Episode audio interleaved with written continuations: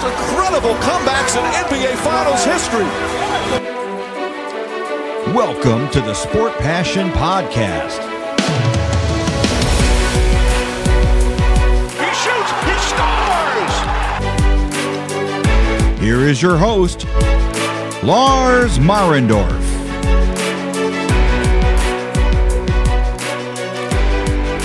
Einen wunderschönen guten Tag und herzlich willkommen zum Sport Passion Podcast. Wünsche euch einen schönen Nikolaus und hoffe, die Stiefel, die Schlittschuhe oder auch die anderen Schuharten, die ihr vor die Tür gestellt habt, waren reichlich gefüllt. Und reichlich gefüllt ist auch diese Sendung mit Themen.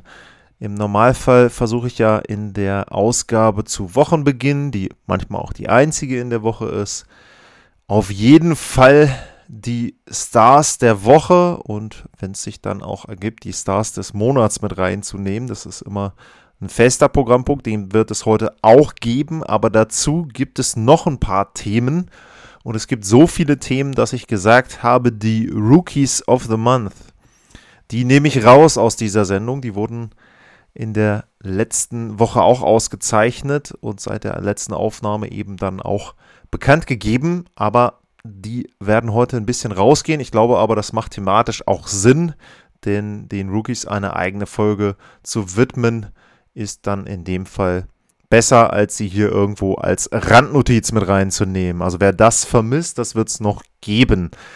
Ja, ich fange an mit den drei Stars des letzten Monats. Und da waren es Leon Dreiseitel, Jack Campbell und Nazem Kadri, die die Auszeichnung bekommen haben. Dreiseitel war der erste Star des letzten Monats und das auch vollkommen zu Recht.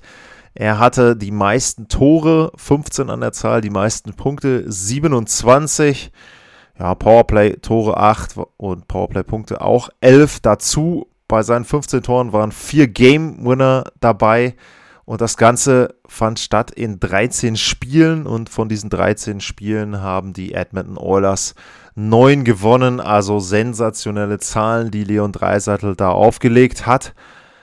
Und das hatte ich ja auch schon während des Novembers angesprochen in ein paar Folgen. Und wir hatten ja auch das Interview mit Daniel Nugent Bowman. Dementsprechend ist das natürlich keine wirkliche Überraschung. Trotzdem muss man da eben auch nochmal unterstreichen, dass das auch vollkommen zu Recht ist, dass er da den Titel eingeheimst hat. Auch wenn man jetzt insgesamt mal guckt, im Moment auf Scoring, wie es aussieht, 23 Spiele sind es mittlerweile, 43 Punkte hat er da zusammen gesammelt. Das ist einer mehr als Conor McDavid, also er kann sich da leider dann aus deutscher Sicht nicht absetzen. Aber wie gesagt, trotzdem sensationelle Saison bisher von Leon Dreiseitel und das schlägt sich natürlich auch nieder in der gesamten Mannschaftsleistung der Oilers, wobei sie im Moment eben Zweiter sind in der Pacific, weil Calgary da immer noch sehr, sehr gut unterwegs ist, aber trotzdem, sie haben zwei Spiele Rückstand da und dementsprechend können sie dann auch am Ende wieder an 1 landen.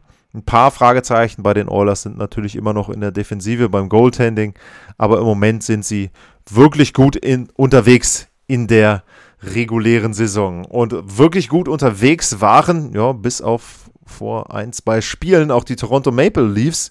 Die hatten, das habe ich in der letzten Folge schon erwähnt, den besten November in der Vereinsgeschichte und ein Grund dafür, dass sie den besten November hatten, war ihr Torhüter Jack Campbell. Der hatte elf Spiele zu absolvieren, hat davon neun gewonnen und hatte einen Gegentorschnitt von 1,27 und eine Fangquote von 95,9. Also sensationelle Zahlen im November. Die Leafs insgesamt hatten einen November von zwölf Siegen und zwei Niederlagen. Das sind die meisten Siege und Punkte in einem Kalendermonat. Und wenn man mal auf die gesamte Saison auch guckt, auch da ist Campbell vorne mit dabei. Die 13 Siege sind mit die meisten in der NHL mit Shesterkin und Cam Talbot zusammen. Dazu die Fangquote, wenn man jetzt alle Goalies nimmt, die mindestens 10 Spiele haben, die beste der Liga mit 94%, 1,78 der Gegentorschnitt. Also wirklich, wirklich gute Zahlen. Und das ist natürlich genau das, was man sich in Toronto von ihm erhofft hat und was man eben dann auch braucht, um die Enttäuschung der letzten Playoff-Niederlage dort vergessen zu lassen. Aber natürlich auch da, so gut Campbell ist, auch bei ihm wird es dann zählen, wenn sie in den Playoffs unterwegs sind. Aber bis dahin kann er zumindest im Moment schon mal sehr, sehr gut für Ruhe sorgen in Toronto. Und das hat er auch gemacht. Der dritte Star der, des Monats November, der kommt für mich sehr, sehr überraschend, muss ich wirklich sagen. Bei Dreiseitel und Keppel kann man das irgendwo ein bisschen erwarten. Bei Nazim Kadri habe ich ganz ehrlich vor der Saison nicht erwartet, dass er irgendwann mal in so einer Liste auftauchen wird. Ich habe erwartet, dass er eine sehr gute Saison spielen wird für seine Verhältnisse. Aus zwei Gründen. Zum einen, weil er was zu beweisen hatte nach seiner mal wieder erfolgten Sperre in den Playoffs. Er hat damit seiner Mannschaft einen Bärendienst damals erwiesen, der Colorado Avalanche. Also ich glaube, einer der Gründe dafür, dass sie gegen Vegas ausgeschieden sind, war das Fehlen von Kadri. Und zum Zweiten glaube ich, dass Nasim Kadri natürlich sich einen sehr, sehr guten Vertrag wieder erspielen möchte. Er ist vertragsfrei nach dem Ablauf dieser Saison und dementsprechend hat er natürlich ein Interesse daran, möglichst gute Leistungen zu bringen, um dann entweder in Colorado oder wo auch immer, einen guten neuen Vertrag zu bekommen. Also das waren schon zwei Voraussetzungen, die ich gesehen habe, die dazu führen können, dass er eine gute Saison spielen wird, aber dass er dann so gut spielt, wie er das jetzt im Moment macht, das hatte ich nicht erwartet. Wenn man rein auf den November guckt, dann hatte er in 10 Spielen 21 Punkte. Das war der höchste Schnitt in der NHL mit 2,1, also noch besser als Leon Dreiseitel. Und ich hatte es vorhin erwähnt, Dreiseitel hatte 13 Spiele. Und wenn man jetzt diesen Schnitt von Kadri hochrechnen würde auf drei weitere Spiele, dann wäre er genau bei den 27 Punkten, die Leon Dreiseitel hatte. Also wirklich sehr, sehr gut unterwegs, Kadri. Er hat das natürlich wesentlich anders gemacht als Leon Dreiseitel. Der hatte eben 15 Tore Nazem Kadri hatte nur vier, dafür hatte er 17 Vorlagen und das waren die meisten in der NHL im Monat November. Und ja, das liegt natürlich daran, dass er jetzt wesentlich mehr Verantwortung übernehmen musste, weil Nathan McKinnon nicht da war. Und er hat das auch sehr, sehr gut gemacht. Also wirklich da auch im Zusammenspiel mit, je nachdem, mit wem er da gespielt hat bei Avalanche, auch im Powerplay war er sehr, sehr präsent, auch bisher sehr vernünftig unterwegs, was ja bei ihm auch immer noch so ein bisschen eine kleine Frage ist. Äh, war wirklich, wirklich gut und auch um das mal einzuordnen in Richtung Geschichte bei Colorado Avalanche.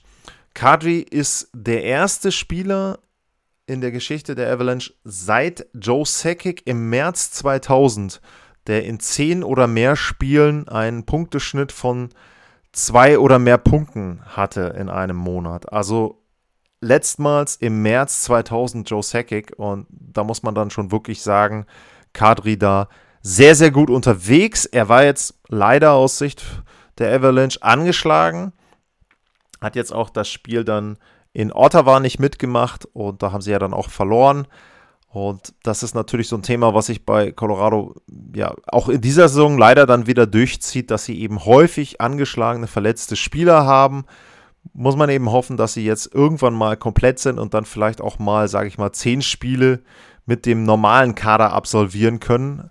Und dann kann man vielleicht auch einordnen, wozu sie wirklich fähig sind. Riesenproblem natürlich weiter im Tor, aber ja, ich werde auch gleich noch in einem kleinen Blog auf die Avalanche eingehen, aber bevor ich das mache, geht's nach den Stars des Monats jetzt auf die Stars der letzten Woche. Und die sind sehr Eastern Conference lastig gewesen. Erster Star der letzten Woche, das war Jonathan Huberdeau von den Florida Panthers. Und der hat so ähnlich gespielt wie Kadri ein Tor, acht Vorlagen in nur drei Spielen, also neun Punkte, drei Punkte im Schnitt. Uh, ja, uh, kann man also mal unterschreiben, dass der da eine sehr, sehr gute Woche hatte. Die Panthers insgesamt bestes Team der Liga. 17 Siege, 4 Niederlagen, 37 Punkte.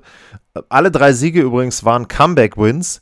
Also sie haben jeweils zurückgelegen. Auch das etwas, was dann auch ein sehr gutes Team auszeichnet, sich da eben nicht aus der Ruhe bringen zu lassen. Und Huberdo wirklich eine sehr, sehr gute Woche gehabt bei ihm. Ähm, zweite Star der Woche war Victor Hetman. Äh, es ist nicht nur Eastern Conference lastig, sondern Florida lastig. Ähm, ja, auch bei Hetman ist es so gewesen. Ähm, zwei Tore, sechs Assists, acht Punkte, vier Spiele waren es dann insgesamt. Ähm, er hatte zweimal drei Punkte in der letzten Woche. Und auch bei Tampa muss man sagen, die sind auch immer noch sehr, sehr gut unterwegs, wenn man auch da bedenkt, was die an Verletzten hatten. Ähm, 34 Punkte, also wenn man eben den Blick rüber macht, äh, die Panthers mit 37 bestes Team der Liga. Äh, Tampa mit 34 ist da nicht weit dahinter. Auch das eben zeigt, wie gut die Mannschaft ist. Und bei Hetman ist es so, er war ja angeschlagen letzte Saison und hat jetzt mittlerweile sehr, sehr gut wieder seine Form gefunden und ist eben wieder der alte Victor Hetman, den man kennt und Tampa auch weiterhin oder mittlerweile wieder sehr, sehr gut unterwegs, auch was die Siege dann betrifft. Und der dritte im Bunde, das ist Jake Günzel. Und auch der bestätigt den Aufwärtstrend seiner Mannschaft. Die Pittsburgh Penguins sind mittlerweile auch wieder gut unterwegs und hatten ja zwischendurch so eine kleine Krise, aber jetzt eben wieder gut. Und er hat in drei Spielen fünf Tore gemacht, sechs Punkte insgesamt. Und er hat auch eine Point Streak gehabt von, oder hat immer noch eine Point Streak von zwölf Spielen, Jake Günzel. Also ähm, der zeigt auch wirklich, dass er nicht nur jemand ist, der zusammen mit Crosby spielen muss, ähm, dass er auch selber Punkte dann erzielen kann. Er hat einen Hattrick erzielt in der letzten Woche. Ein Vier-Punkte-Spiel. Also ja, sehr, sehr gut unterwegs. Jake Günzel. Das die drei Stars der letzten Woche. Und wie gesagt, alle aus der Eastern Conference. Huberdeau, Hetman und Jake Günzel. Vielleicht so ein kleines Zeichen, dass da im Moment die besseren Teams unterwegs sind, wobei ich sagen muss, hatte ich ja auch schon erwähnt, wenn man nach Edmonton schaut, was da eben los ist. Calgary war ja auch gut unterwegs. Minnesota eins der heißesten Teams. Auch, auch die Western Conference hat da gute Mannschaften, aber ebenso die Einzelspieler waren in der letzten Woche nicht überragend und auch, muss man sagen, ähm, jetzt bei den drei Stars der Woche kein Torhüter mit dabei. Ja, ist eben einfach so.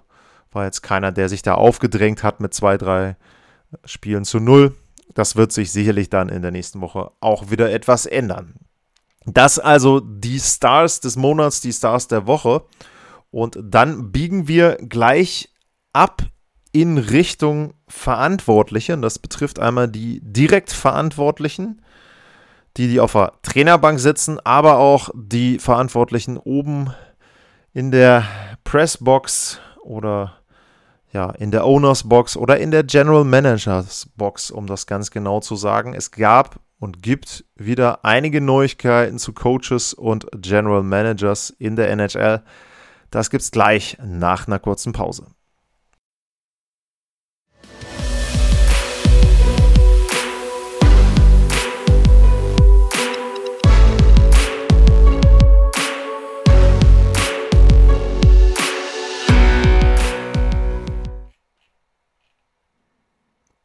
zurück beim Sport Passion Podcast und ich fange den Blog über Trainer und Manager an mit einer Vertragsverlängerung, die schon ein bisschen her ist, die aber vielleicht in den Kontext jetzt, in diesen ganzen Zusammenhang auch mit den anderen Trainern ganz gut reinpasst. Und ich hatte Colorado natürlich schon eben besprochen bei Nazim Kadri.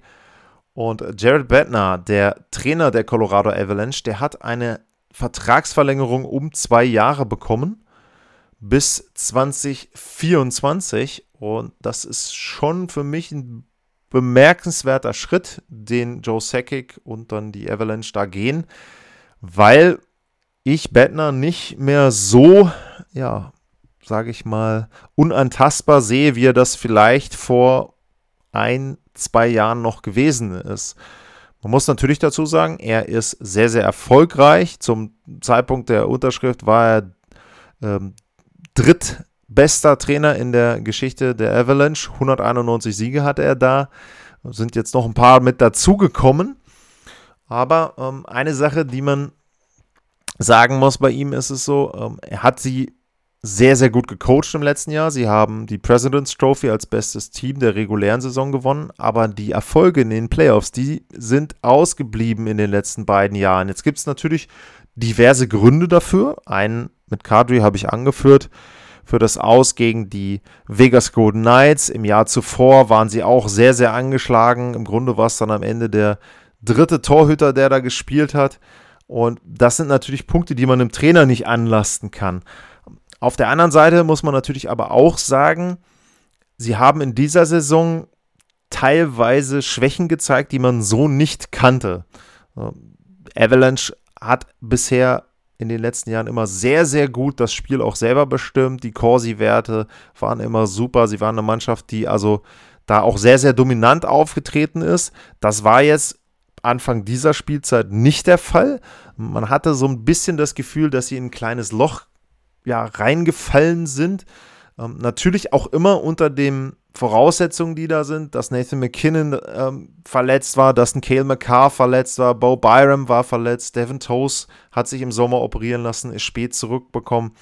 Äh, die Torhüter-Situation mit Darcy Kemper als neuer Torhüter, jetzt ist er im Moment auch wieder verletzt. Es gibt viele, viele Gründe, die dafür sprechen, dass die Avalanche eben noch nicht so super in Form sind. Nur für mich ist es auch irgendwie so etwas, das kann ich nicht so richtig beziffern, aber es wirkt halt einfach so, dass sie noch nicht so richtig auch die Einstellung gefunden haben. Also es sind Phasen dabei, wo sie wirklich daran erinnern, wie dominant sie sein können. Es sind aber auch Phasen dabei, wo man das Gefühl hat, sie laufen vollkommen planlos auf dem Eis herum. Sie hatten diverse Spiele, wo sie früh in Rückstand geraten sind. Ähm, jetzt auch wieder das Spiel in Ottawa, wo man dann zwischendurch denkt, ähm, das ist Ottawa. Natürlich, klar, ähm, Colorado hat Verletzungen, aber Ottawa ist jetzt keine Mannschaft, vor der du Angst haben musst. Dann liegst du da 5-2 zurück. Klar, das hat auch mit dem Torhüter zu tun, aber irgendwo, es ist so eine Gemengelage, die für mich sehr, sehr undurchsichtig ist und wo ich nicht genau bestimmen kann von außen, woran es jetzt wirklich liegt. Und da muss ich dann sagen, in so einen Saisonstart hinein dem Trainer eine Vertragsverlängerung zu geben, ist mutig. Man muss aber auch sagen, dass das etwas ist, was auch nicht ungewöhnlich ist. Also, ähm, wenn ich jetzt zum Beispiel mal den Blick rüberschwenke zu Tampa Bay, zu John Cooper, der war ja auch jemand, der wurde nicht wirklich kritisiert, obwohl die Mannschaft in den Playoffs ja, zum Beispiel einem Jahr quasi total versagt hat. Also obwohl Tampa damals gegen Columbus 0-4 ausgeschieden ist. Und ich will nicht sagen, dass Jared Bettner schon auf dem Niveau ist, auf dem John Cooper zu dem Zeitpunkt war. Der hatte schon eine Finalteilnahme mit Tampa gehabt, die hatten schon Eastern Conference Finale erreicht. Alles klar. Nur trotzdem, ich glaube, es ist so eine ähnliche Situation.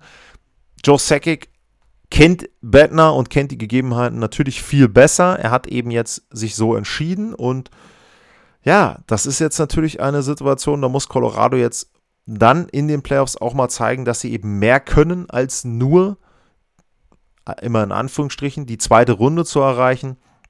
Das muss jetzt mit Jared Bettner geschehen.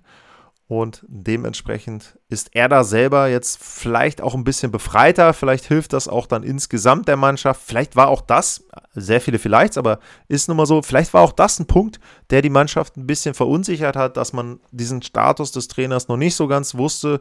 Ne, ist das jetzt einer, der bleibt hier länger oder ist das wirklich ein lame Duck Coach? Und das Thema ist jetzt weg und hoffentlich können sie jetzt langsam auch einen gesunden Kader haben und dann entsprechend angreifen.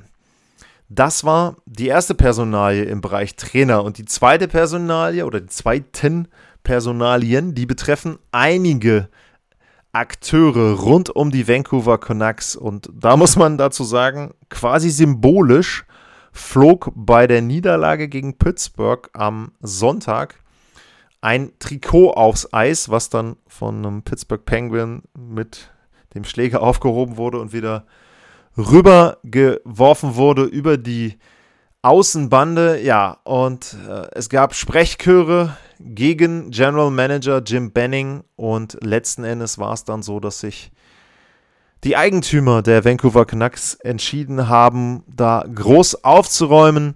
General Manager Jim Benning, Assistant General Manager John Weisbrod, Head Coach Travis Green und Assistant Coach Nolan Baumgartner sind alle entlassen worden, beziehungsweise beurlaubt, wie auch immer man das dann da im Detail ausdrückt.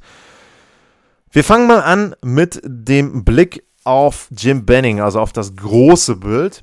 Der ist im Mai 2014 General Manager der Vancouver Canucks geworden. Und in seiner Amtszeit hatten die Canucks einen Rekord von 242 Siegen, 257 Niederlagen nach regulärer Spielzeit und 61 nach Overtime oder Penalty-Schießen. Das ist eine Gewinnquote von 48,7 Prozent. Und wenn man die Seattle Kraken rauslässt, dann ist das die sechs schlechteste seit 2014. In der Saison 14-15 haben die Canucks die Playoffs erreicht, keine Serie gewonnen und danach haben sie vier Jahre lang keine Playoffs gespielt. Dann hatten sie die eine oder den einen, ja, was war es denn eigentlich? Herbst war es doch dann, glaube ich, quasi, ne? Äh, in der Bubble, wo sie dann bis zu Spiel 7 gegen die Golden Knights gekommen sind. Und äh, ja, das war die zweite Saison, also fünf von sieben Spielzeiten. Unter Jim Benning haben sie die Playoffs verpasst. Wenn man mal drauf guckt, was er gemacht hat an Verträgen, dann fallen da teilweise wirklich schlechte Deals auf, wie Louis Erickson, Tyler Myers als Free Agents, die er überbezahlt hat. Ähm, er hat Veteranen wie Jay Beagle verpflichtet, nicht unbedingt, als die noch wirklich gut waren. Ähm, jetzt der Trade im Sommer mit äh, Oliver Eckmann Larsen wo er ja im Prinzip seine ersten Fehler quasi korrigiert hat und die rausgeschickt hat, um sich dann einen ähnlich schlechten Vertrag wieder reinzuholen. Das hat auch nichts gebracht. Also Ekman Larsen hat da auch jetzt nicht seinen zweiten Frühling erlebt. Ähm, das sind so die Sachen, die natürlich schlecht waren. Man muss auch sagen, er hat einen Elias Patterson, Quinn Hughes äh, als Draftpick mit zu verantworten. Also es war jetzt nicht alles schlecht, was Jim Benning gemacht hat. Aber trotzdem ist es so, dass die Canucks im Grunde ja seit 2014 eben keinen wirklichen Schritt nach vorne gemacht haben, keinen auch signifikanten Schritt, auch keinen Schritt, der irgendwo dann ein Fundament gesetzt hat, wo man sagen kann, okay, jetzt sind sie langsam an einem Punkt, wo es weitergehen kann. Ähm, sie haben, was dies, äh, was die Nachwuchsspieler betrifft, sind sie, glaube ich, im unteren Drittel wenn man sich da die Einschätzungen der Experten anguckt. Also da auch nicht die Talentschmiede, wo man jetzt sagen kann, ja, jetzt würde aber in den nächsten ein, zwei, drei Jahren würden die ganzen guten Draftpicks hochkommen. Das ist nicht der Fall. Und da muss man natürlich sagen, dann ist so eine Amtszeit eines General Managers eben dann als schlecht zu bewerten. Ähm, man muss natürlich insgesamt auch sagen, das Bild, was die Canucks als Franchise abgeben, ist auch nicht besonders gut. Wenn ich jetzt das richtig mitbekommen habe, dann ist es auch so, dass der neue Coach, zu dem kommen wir gleich noch, auch schon irgendwie erst in den Medien bekannt gegeben wurde oder erst in den Medien schon bekannt war, bevor er überhaupt offiziell bekannt gegeben wurde. Also auch das wäre dann ein Punkt, der nicht dafür spricht, dass da alles wirklich gut läuft. Ähm, kommen wir auch gleich noch zu, warum man vielleicht nicht unbedingt erst einen Coach holen sollte und bevor man GM holt, aber naja, ähm, lassen wir das. Also Jim Benning sicherlich sehr, sehr unbeliebt bei den Fans der Canucks. Fast auf Mark Messier-Niveau, würde ich sagen. Und lange überfällig. Es gab diverse Forderungen schon seit Jahren, ihn da zu entlassen. Und jetzt endlich ist das aus Sicht der Canucks-Fans passiert. Aber ich glaube eben, da wird sich so schnell nicht so viel ändern, weil die Substanz einfach nicht da ist. Klar, sie haben einen Kader, der offensiv einiges bieten könnte. Ich hatte sie ja, glaube ich, auch in Richtung Playoffs äh, mitgetippt, aber da sind sie im Moment eben relativ weit von entfernt. Und da muss man schon sagen, bei einem Rekord von 8, 15 und 2 ist das ein deutlicher Fehlstart.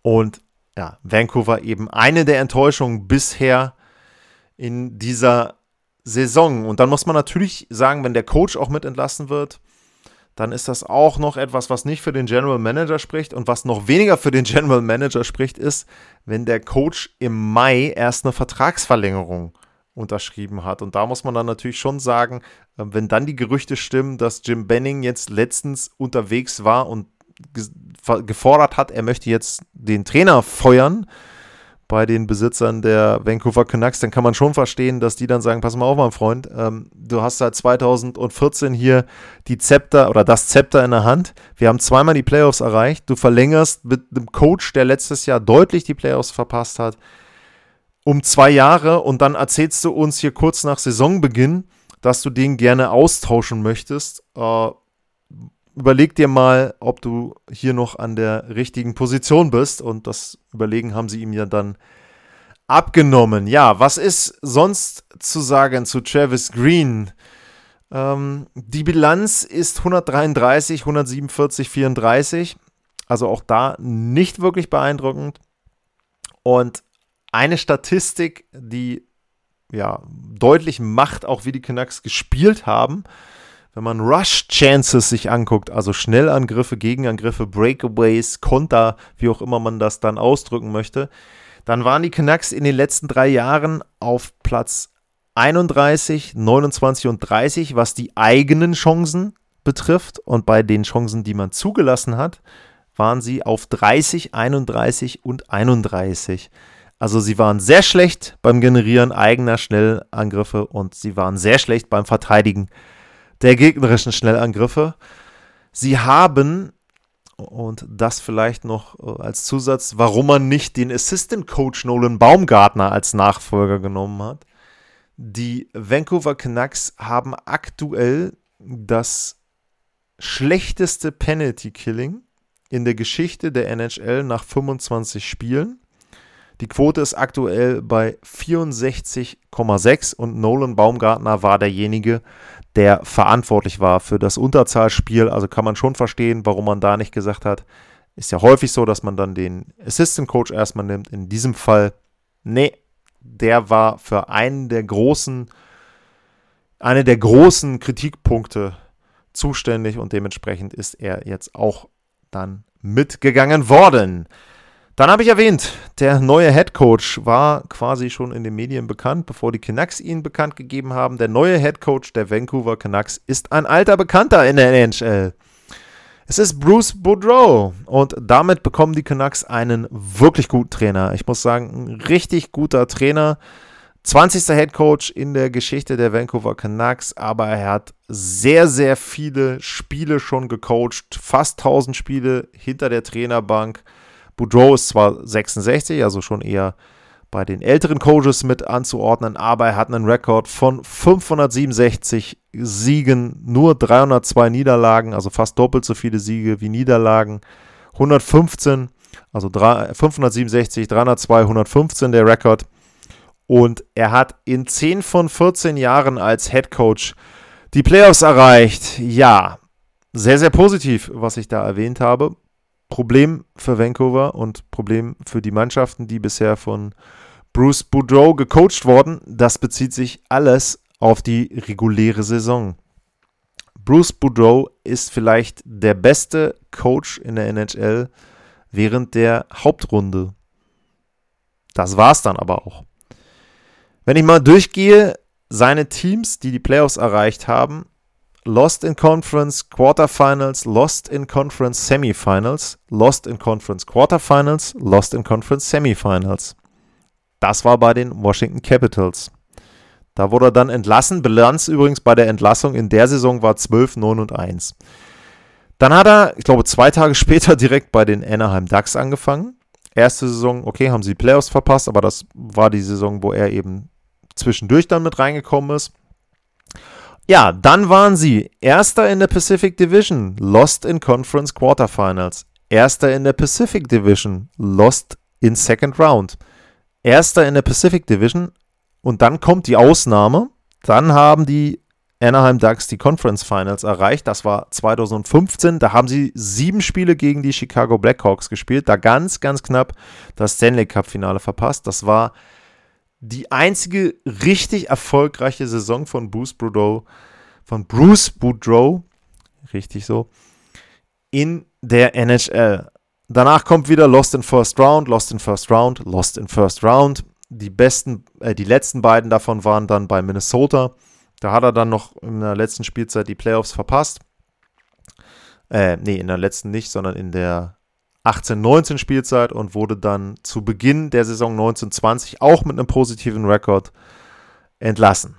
Also, wie gesagt, sehr, sehr guter Coach in der Hauptrunde und kann ein Team in die Playoffs führen, hat das in einer einzigen Spielzeit, in der er vollständig der Head Coach war, nicht geschafft, ansonsten immer. Ja, aber da sehe ich jetzt auch schwarz. Ich glaube nicht, dass er in der Lage ist, mit dem Kader aktuell in dieser Spielzeit noch die Playoffs zu erreichen. Und im nächsten Jahr wird es dann auch ähnlich schwer, was Vancouver betrifft. Wenn man dann noch kurz den Blick wirft auf die Vertragssituation bei den Vancouver Canucks, die haben den Salary Cap voll ausgeschöpft. Die haben zum Beispiel einen Oliver Ekman Larsen weiterhin bis zur Spielzeit 2027 unter Vertrag für mehr als 7 Millionen. Tyler Myers bekommt noch drei Jahre 6 Millionen. Und da haben wir schon zwei der größten Probleme. Also, ja, das wird sehr, sehr schwer mit den Canucks in den nächsten Jahren wirklich richtig erfolgreich zu sein. Vielleicht sind mal die Playoffs drin, aber mehr sehe ich da nicht, was dann aber auch wieder zu Boudreau als Head Coach passen würde. Aber da kann er in dem Fall dann relativ wenig für. Das war das Großreine machen in Vancouver. Und dann, ja, haben die Philadelphia Flyers auch ein bisschen aufgeräumt. Die haben nicht den General Manager an, entlassen, aber sie haben den Head Coach entlassen.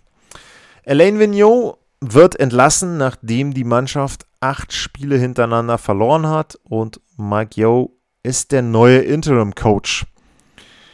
Vigneault hat drei Spielzeiten bei den Philadelphia Flyers gecoacht. Er hatte da einen Rekord von 74, 54 und 19 oder zwei und eineinhalb Spielzeiten, wenn man jetzt die aktuelle noch nimmt, also nicht ganz drei Spielzeiten natürlich, auch durch die Covid gekürzten Spielzeiten, auch nicht die normale Anzahl an Spielen. Die erste Saison unter Vigneault war die erfolgreichste. Da hatten die Flyers einen Rekord von 41, 21 und 7. Die waren das heißeste Team, als damals die Saison unterbrochen wurde. Sie waren das heißeste Team, als die Saison weiterging in der Bubble. Also die haben da auch wirklich so losgelegt im Prinzip, wie sie dann die Saison beendet hatten. Ähm, sind dann aber in den Playoffs auch nicht wirklich weit gekommen. Und ja, die letzte Saison war dann so, da haben sie dann einen Rekord gehabt von 25, 23 und 8. Die war sehr, sehr durchwachsen, die Saison. Carter Hart war da wirklich schlecht im Gegensatz eben zu seiner ersten Spielzeit. Und man hatte eben gedacht, okay, jetzt die Flyers haben ja im Sommer sehr, sehr viel aufgeräumt, habe ich auch gesagt. Also Gegenbeispiel waren immer die Flames und die Flyers. Die Flames haben wenig gemacht, die Flyers haben im Grunde alles gemacht, was möglich war. Und äh, da hat man dann eben die Hoffnung gehabt, dass jetzt wieder diese Form bekommen können, die sie eben dann vor zwei Jahren hatten. Sie haben auch super losgelegt, muss man echt sagen. Ähm, also am 16. November war die Bilanz der Flyers acht Siege, vier Niederlagen und zweimal OT oder Penalty schießen. Ja, und das war's dann. Ähm, sie hatten zu dem Zeitpunkt gute Mannschaften geschlagen, wie die Hurricanes, wie die Capitals, aber seitdem haben sie nicht gewonnen. Und auch schon vorher, also selbst mit der guten Bilanz, waren ein paar Probleme erkennbar. Und es gibt einfach ein paar Statistiken, die zeigen schon, warum man in Philadelphia dann gesagt hat, okay, so kann es nicht weitergehen. Ähm, die Flyers haben seit 17 Spielen hintereinander nicht mehr als drei Tore erzielt. Also gehe jetzt mal wieder zurück zur Avalanche. Die haben im Moment einen Torschnitt von 4 pro Partie. Ähm, das mal so als Einordnung es ist nicht nur so, dass jetzt irgendwie ein oder zwei Spieler nicht treffen, sondern im Prinzip ist es so, dass die gesamte Mannschaft im Moment wirklich schlecht spielt. Ähm, ich gehe es einfach mal durch und wenn man sich das anhört, dann es wirkt schon irgendwie äh, beängstigend aus Sicht der Flyers-Fans. Ähm, Sean Couturier hat kein Tor in den letzten zwölf Spielen. Claude Giroux hat zwei Tore in den letzten 14.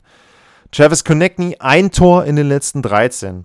Cam Atkinson hat jetzt getroffen am Sonntag das war aber erst das zweite in den letzten 17 Spielen. Scott Lawton, ein Tor in 13 Spielen. James Van Riemsdyk, ein Tor in 16 Spielen. Und dann gibt es noch Travis Sanheim, Keith Yandel, den sie ja auch geholt haben, weil er auch im Powerplay mithelfen soll, und Oscar Lindblom. Die haben 21 oder 22 Spiele gespielt in dieser Spielzeit und haben nicht ein Tor geschossen. So, und da kann man schon sehen, das ist eines der Riesenprobleme. Carter Hart ist gar nicht so schlecht, spielt auf jeden Fall besser als letztes Jahr, aber es ist halt einfach so, ähm, die Mannschaft trifft das Tor nicht und dann kannst du natürlich irgendwann nicht mehr so weitermachen. Ist natürlich auch immer die Frage, woran es liegt. Dass ein Spieler das Tor nicht trifft, liegt auch nicht immer am Trainer. Aber anscheinend hat man jetzt in Philadelphia gesagt, okay, äh, wir haben im Sommer nochmal die Spieler ausgetauscht. Natürlich gehe ich von aus, auch in Absprache mit Vigneault. Und wenn es jetzt eben nicht passt und wenn wir jetzt wieder so, eine, so einen wirklichen Einbruch haben, dann versuchen wir die Saison noch ein bisschen zu retten. Ähm, interessant ist, Chuck Fletcher hat Mike Yo schon mal engagiert. Und zwar war Chuck Fletcher damals der General Manager in Minnesota. Und ja, da hat er ihn dann eben auch geholt und er war auch schon mal um, unter Fletcher als Assistant General Manager in Pittsburgh, auch Assistant Coach. Also die beiden, Chuck Fletcher und Mike Yo, kennen sich. Ähm, es ist natürlich die Frage, bleibt der Trainer? Ja, muss man gucken. Ähm, einer der heißesten Namen, der gehandelt wird, ist Rick Tockett im Moment, äh, der auch schon als Head Coach unterwegs war. Also das ist jetzt auch nicht jemand, der ja komplett da blank irgendwie neu ins Trainergeschäft einsteigt, sondern jemand, der auch schon bewiesen hat, dass er Head Coach sein kann. Ob das immer so gut war, auch das muss man mal ein bisschen offen lassen, aber auf jeden Fall jemand, der sich damit auskennt ich würde fast vermuten, dass man Mike Yo erstmal ein paar Spiele gibt und guckt. Ähm, er ist ja auch mit 48 jetzt nicht so, dass er jetzt äh, jemand ist, wo man sagt, er ist jetzt total alt oder total jung, sondern eigentlich, sage ich jetzt mal, fast im besten Coaching-Alter, vielleicht noch sogar noch ein bisschen zu jung, ähm, wenn man dann so manche andere Head Coaches sieht. Ähm, aber ja, das muss man abwarten. Ähm, ein Punkt, der mir jetzt übrigens einfällt dazu, den habe ich eben bei den Canucks vergessen. So ist das manchmal, den hatte ich mir wirklich nicht notiert. Hatte ich aber schon angedeutet vorhin, und zwar, die Flyers haben jetzt natürlich nicht den General Manager entlassen. Was ich bei Vancouver bemerkenswert finde, ist, dass man erstmal einen Head Coach geholt hat, bevor man einen General Manager holt. Und das ist natürlich auch etwas, was nicht unbedingt dafür spricht, dass da alles im Verein selber stimmt. Denn normalerweise holst du erst einen Manager, der sich dann den Trainer holt, den er gerne hätte. Und damit geht ja Boudreau schon so ein bisschen ja, gehandicapt dann in die Situation mit seinem nächsten General Manager, weil natürlich kann er sich jetzt nicht seinen Vorgesetzten aussuchen. Das heißt, er bekommt jemanden, von dem er wahrscheinlich nicht die erste Wahl ist oder die erste Wahl gewesen wäre. Also das nur noch mal so als Rückblick zu den Vancouver Canucks. Da bin ich auch nicht begeistert von. Ja, zu den Flyers zurück. Ähm, wie gesagt, Rick Tockett, okay, ja, ist eine Lösung, die man wählen kann, aber Mike Yo, wenn du einen Assistant Coach hast, der auch schon Erfahrung hat und der ja auch nicht immer schlecht war, was das Coaching betrifft, wobei in St. Louis werden sie anderer Meinung sein, aber der zumindest auch schon erfolgreiche Spielzeiten hatte, dann kann man da schon sagen, okay, dem geben wir jetzt ein bisschen Zeit. Ich weiß nicht, wie heiß Rick Tockett auch bei anderen Teams gehandelt wird, wie groß die Befürchtungen der Flyers sein müssen, dass Tocket irgendwo weggegriffen wird vom Markt, kann ich nichts zu sagen. Aber ja, ich glaube, dass man mit Mike Yo auch erstmal ein paar Wochen, vielleicht auch ein paar Monate oder bis zum Saisonende sogar gut fahren kann. Eine große Fragestellung, die die Flyers noch haben, ist, was sie mit äh, Claude Giroux machen. Auch da werden die nächsten Wochen, glaube ich, sehr, sehr wichtig sein. Denn wenn es so ist, dass sie da weiterhin nicht die Kurve bekommen und dann irgendwann auch die Gefahr besteht, dass sie wirklich die Playoffs nicht erreichen, dann muss man natürlich gucken, was macht man mit einem Giroud, denn der ist jetzt vertragsfrei nach der Spielzeit, ist 33 Jahre alt, möchte sicherlich auch nochmal einen Stanley Cup gewinnen.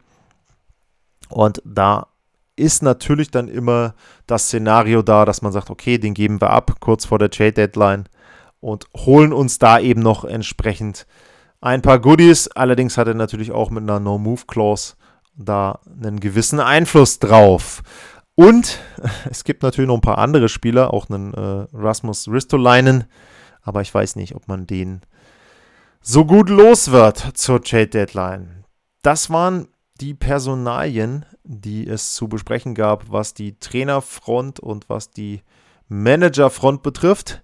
Dann gibt es einen kurzen Break und danach ja, gibt es noch ein paar kleinere Neuigkeiten und Themen aus der NHL. Bis gleich.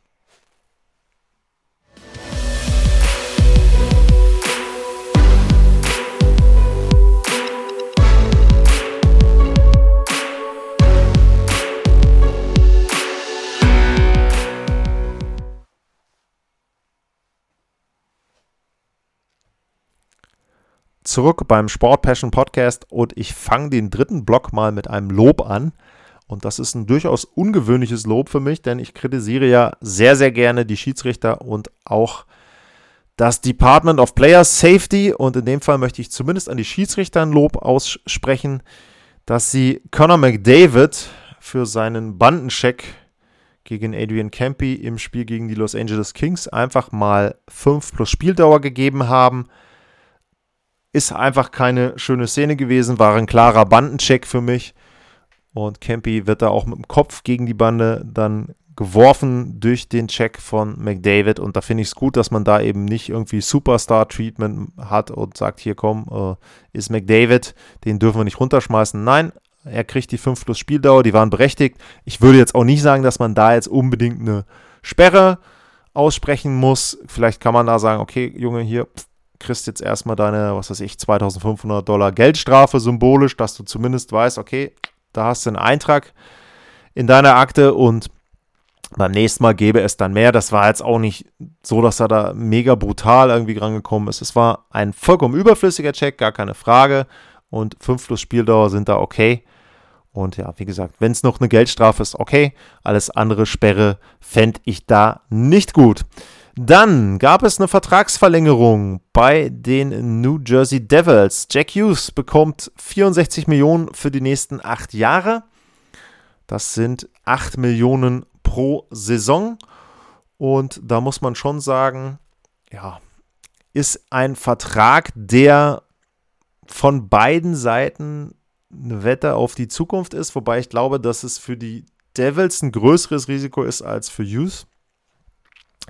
Größeres Risiko, weshalb? Naja, ähm, Jack Youth ist jemand, der hat sehr, sehr viel Potenzial, gar keine Frage. Er hat das nur noch nicht abgerufen. Und er hat jetzt zum Beispiel in der letzten Spielzeit 31 Punkte in 56 Spielen gehabt. Ähm, das ist nicht so beeindruckend.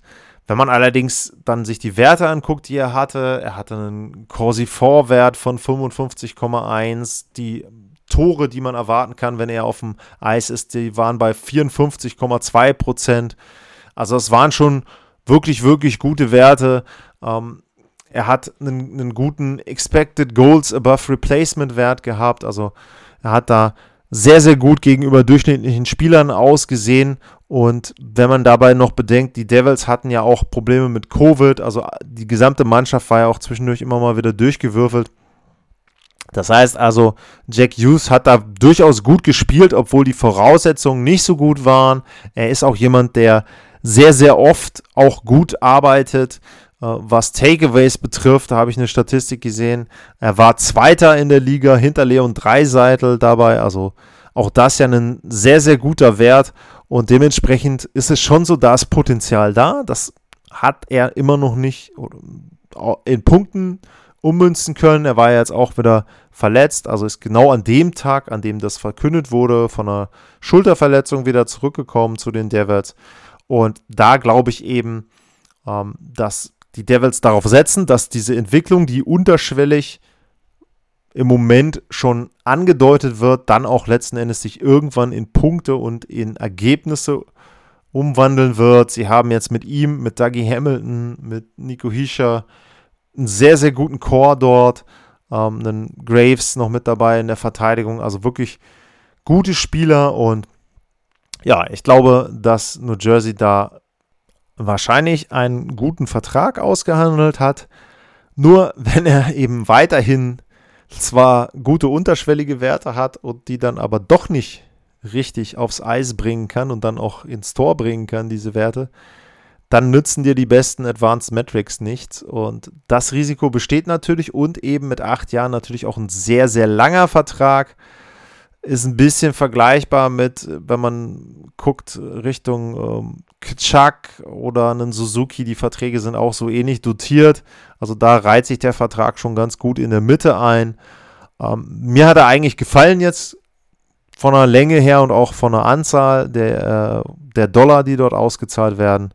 Aber wie gesagt, ein kleines Risiko oder das größte Risiko für mich haben die New Jersey Devils an der Stelle. Abschließend geht es nochmal um das Thema Corona, Covid-19, auch und um die Olympischen Spiele. Und da ist es so, dass Robin Lenner gesagt hat und jetzt verkündet hat bei Twitter, dass er nicht für Schweden zur Verfügung stehen wird. Und da kann man natürlich sagen, ja, ähm, das ist sehr, sehr schade, aber ich finde es sehr verständlich, denn er sagt eben, dass seine eigene Gesundheit als allererstes kommt und wenn er dann aus irgendeinem Grunde in den Lockdown muss und wenn er dann nicht weiß, was passiert, wenn es einen positiven Test gibt, dann ist das für ihn ein zu großes Risiko. Und er hat eben auch gesagt, Schweden wird ein großes Team haben, ein großartiges Team haben. Und Jakob Markström ist ein Biest, hat er geschrieben. Und er hofft, dass die Leute das verstehen. Und ich muss sagen, ich kann es verstehen. Ich kann jeden verstehen, der sagt, er hat da keine Lust drauf. Wenn ich mir auch überlege, wie gesagt, ich hatte auch bei Twitter, glaube ich, mit Heiko Oldorp kurz geschrieben dazu, äh, diese Idee, jetzt auch wieder aus der gesamten Welt Spieler nach China zu fliegen, was ja dann wirklich die komplette Ironie ist, denn da ging ja die ganze Corona-Geschichte los, die da hinzufliegen und dann ein olympisches Turnier dort oder Olympische Spiele ja dann insgesamt zu veranstalten, ist ja, also absolut hirnrissig und ähm, naja, da kann ich schon jeden verstehen, der dann sagt, nee, komm, ähm, lass das mal, äh, ich muss da jetzt nicht unbedingt dran teilnehmen. Natürlich, klar, also Olympische Spiele sind für Sportler eines der größten Ziele und auch eine Olympia-Goldmedaille wird von vielen höher bewertet als ein Stanley Cup. Gar keine Frage. Aber trotzdem, irgendwo musst du dann schon ein gesundes Verhältnis zwischen ja, der Gesundheit und dem äh, Nutzen dieser Medaille dann haben. Und wie gesagt, ich habe es in der letzten Woche auch schon gesagt, so wie das im Moment bei der NHL war, in St. Louis ist, glaube ich, jetzt auch ein Ausbruch an Covid-Fällen. Ähm, wir hatten schon Trainer, die jetzt ausgefallen sind wieder. Also ich weiß nicht, ob man sich da einen Gefallen mit tut, auf Teufel komm raus an diesem olympischen Turnier teilnehmen zu wollen. Ähm, kann ich mir nicht vorstellen, dass das im Interesse aller ist, aber wie gesagt, noch steht es nicht auf der Kippe, ähm, habe ich noch nichts drüber gehört. Ähm, es gibt ja eben immer noch diese Deadline. Bis dahin sind es noch knapp anderthalb Monate.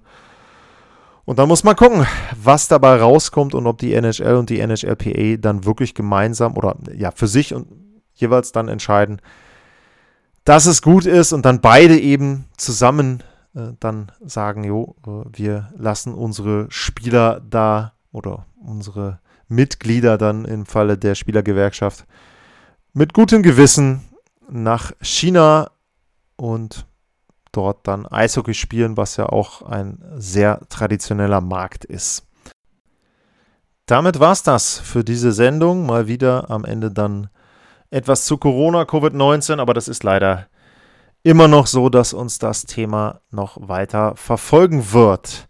Ich bedanke mich fürs Zuhören. Ich freue mich natürlich wie immer, wenn ihr den Podcast abonniert, wenn ihr den Podcast auch euren Bekannten, Freunden, Verwandten, wem auch immer empfehlt, wenn ihr den Podcast bewertet. Sehr, sehr wichtig für mich bei diversen Plattformen. Da geht es dann darum, wie die Algorithmen dort arbeiten. Also das hilft wirklich weiter. Ich freue mich wie immer über Kritik, über Lob und über Anregungen.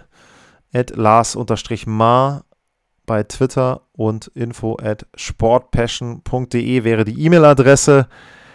Ich bedanke mich nochmal fürs Zuhören. Ich wünsche euch, dass ihr gesund bleibt, dass ihr eine schöne Adventszeit habt weiterhin und wir hören uns dann in der nächsten Folge, höchstwahrscheinlich, wenn nicht irgendwelche Entlassungen dazu kommen, zu den Rookies und dann zu einer ersten Bilanz, was die Nachwuchsspieler betrifft. Bis dahin, vielen Dank. Tschüss.